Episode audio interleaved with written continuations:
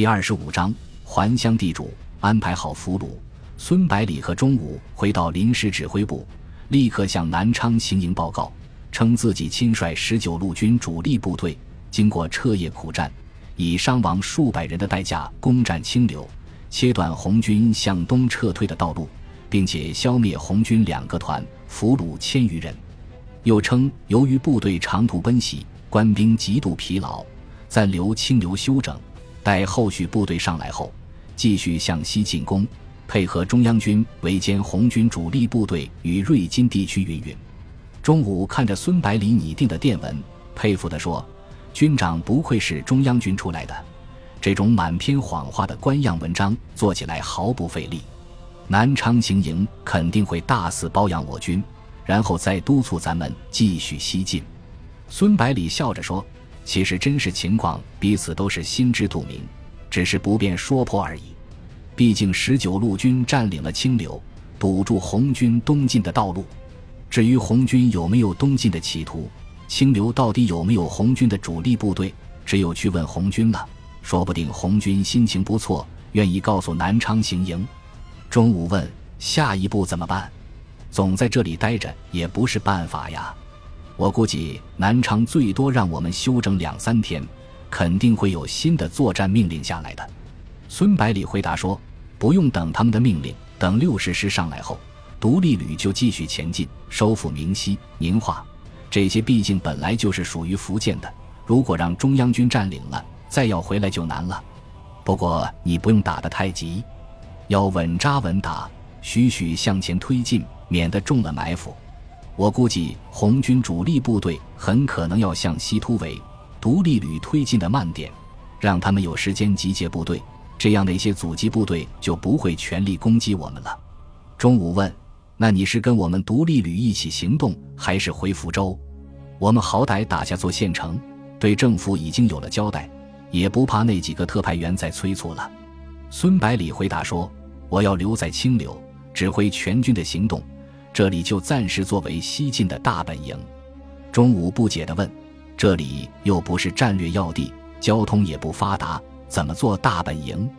孙百里笑着说：“这些我都知道。选这里为大本营的原因，现在还不能告诉你，或者说我自己也不是十分清楚。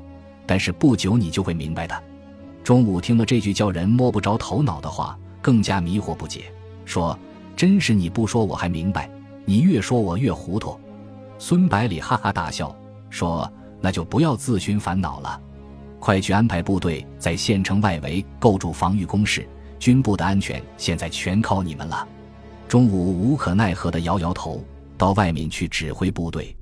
第二天，六十师主力部队开始陆续抵达清流，独立旅移交防务后，继续向西进发。孙百里命令六十师派一个团进驻县城。其他部队留在城外，在县城四周构筑外围工事。清流是个非常小的县，全县人口不过十余万，县城面积很小，居民也只有数千人。短短两天时间，六十师就环绕着城墙构筑了三道防线。孙百里又命令六十师在清流通往临近城市的交通要道构筑堡垒，分派部队驻守，把廖启荣搞得莫名其妙。但是由于他和孙百里还不是特别熟悉，不好意思询问缘由，而孙百里也没有做出任何解释，因为他自己也不知道原因。转眼之际，孙百里到清流已经快一个星期了，但是却没有找到问题的答案。由于这里被红军占领的时间较长，当地的居民普遍对十九路军抱有很大的敌意，很难从他们嘴里得到有用的信息。而派到周边乡村的部队也遇到同样的问题。那些在红军的土地政策中受益的农民，更是完全拒绝和十九路军合作。孙百里想，如果不是早就发布公告，明确表示不改变目前农村的现状，说不定有会有很多袭击军队的事件发生。独立旅很快又占领明溪，和中央军一部会师，然后开始随其一起向南推进。而孙百里在清流还是没有取得任何进展，有好几次孙百里想直接派人到南京去直接找柯劳次询问，但是又不得不打消这个念头，因为自己还无法确认南京会不会同意十九路军的占领。最后，孙百里决定带几名卫兵到乡下微服查访，希望能打探出一点端倪。他刚刚换好衣服，廖启荣急匆匆地跑了进来，面容严峻地报告道：“军长，我们有麻烦了。原来，几个自红军占据清流后就逃跑到江西南昌的地主，听说十九路军收复了清流，组织了几百人的还乡团回到清流，直接向农民收回土地。遇到反抗就痛下杀手，已经杀了十几个不愿意归还土地的农民。驻军收到消息后。”紧急出动一个团的部队，把还乡团全部缴械。但是为首的地主却拿出南京政府开具的公文，声称自己的行动是经过国民政府的批准的。十九路军既然也是国民革命军的部队，怎么可以对抗中央的决定？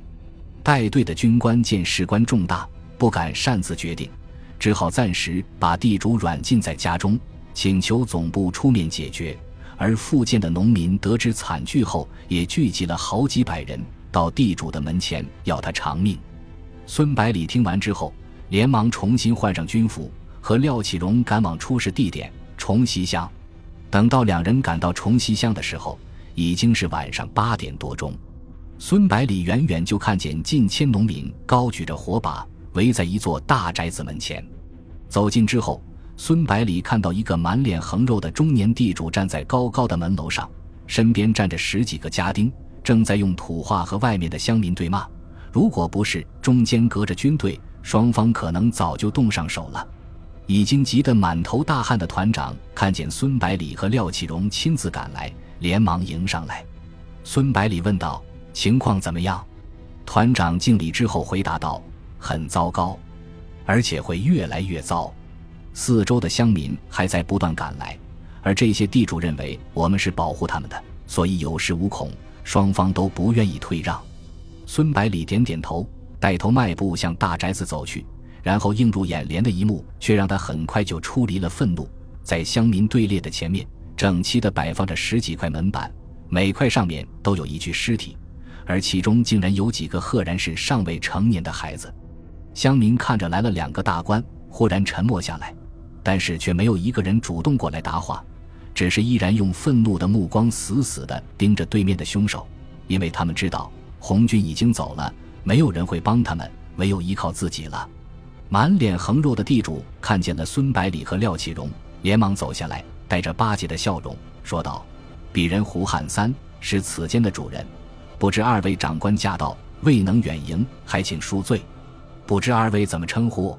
孙百里非常客气地回答道：“鄙人是十九路军军长兼福建绥靖公署主任孙百里，这位是六十师师长廖启荣先生。我们匆忙来访，有些冒昧。”胡汉三没想到这个大的官员居然会对自己如此客气，立刻感觉骨头都轻了二两，非常轻蔑地扫视对面的乡民一眼，然后对二人做出邀请的姿势，说：“鄙人早在南昌时就已经听说过二位的大名，今日一见。”真是三生有幸，请光临寒舍，让鄙人略尽地主之谊。”孙百里笑着说道。“先不要着急，听说你这里有点小事，我们先处理完好不好？”廖启荣看着孙百里，感到有些迷惑不解。孙百里悄悄向他打个手势，示意他不要出声。胡汉三看孙百里要先帮他解决麻烦，立刻提高声音说道：“这些泥腿子不知天高地厚。”跟在红军后面瓜分了我的家产和田地，现在我回来要拿回自己的东西，他们居然敢反抗，我就杀了几个人，稍微惩戒一下。没想到他们不知好歹，居然要我偿命，你说好笑不好笑？其实不用你们正规军动手，我的团丁就可以把他们解决了，再杀上几十个人，看谁还敢不服？孙百里连忙说：“胡兄此言差矣。”凡事都要按法律政策来，要不然还要我们这些官员干什么？麻烦你把公文和地契拿出来。胡汉三连忙从衣襟里掏出公文和地契，毕恭毕敬地递了过来。孙百里接过公文，扫了一眼，走到乡民的面前，提高声音说道：“鄙人孙百里是福建的父母官，你们和胡汉三先生之间的事情，我一定会秉公处理。”接着举起手中的文书，说。这里是胡汉三先生提出的证据，你们的呢？站在最前面的一个乡民愤怒地说：“我们到这里来不是要和他争田地，他杀了人是要偿命来的。数百名乡民齐声喊道：“要他偿命，要他偿命！”孙百里转过身问胡汉三：“这些人确实是你杀的吗？”胡汉三毫不在意地回答道：“是我让团丁杀的。”军长大人，你不了解这些刁民都是被共产党给赤化过的，要是不杀几个人，怎么镇得住他们？怎么会老老实实把地交出来？孙百里故作不解地问：“胡先生，这就是你的不对了。根据我们民国的法律，杀人是要偿命的，难道你不知道吗？”胡汉三听孙百里语气有点不善，连忙说：“这其实不关我的事，本来只是要团丁开枪吓唬他们一下，谁想到他们会错了意，把人给杀了。”然后小声说：“您请到宅子里，再听我好好解释。”故意把“好好”两个字说的特别重，同时不停的对孙百里使眼色。孙百里没有理会他的这些小动作，继续说道：“原来是这样啊，那就请胡先生把开枪的团丁叫出来问问，好不好？”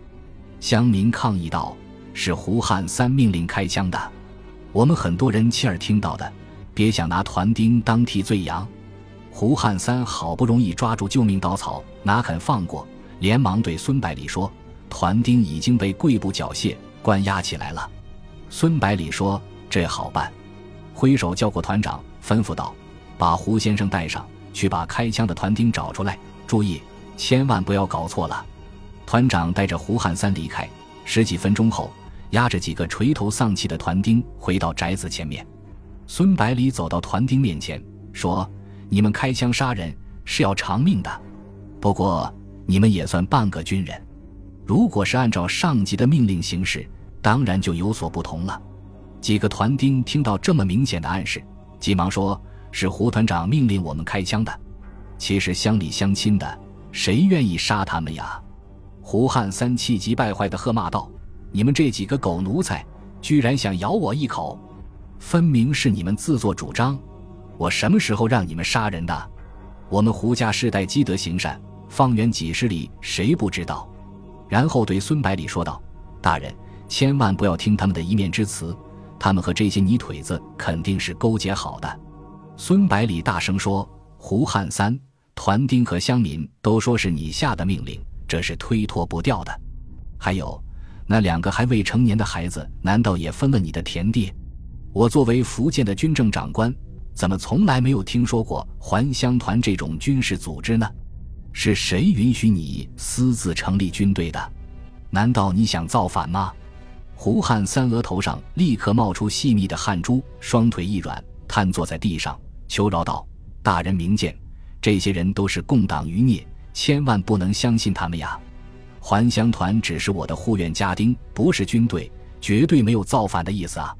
孙百里没有理会他的狡辩，走到乡民面前，大声说道。胡汉三私设军队开枪杀人，根据民国的法律必须偿命。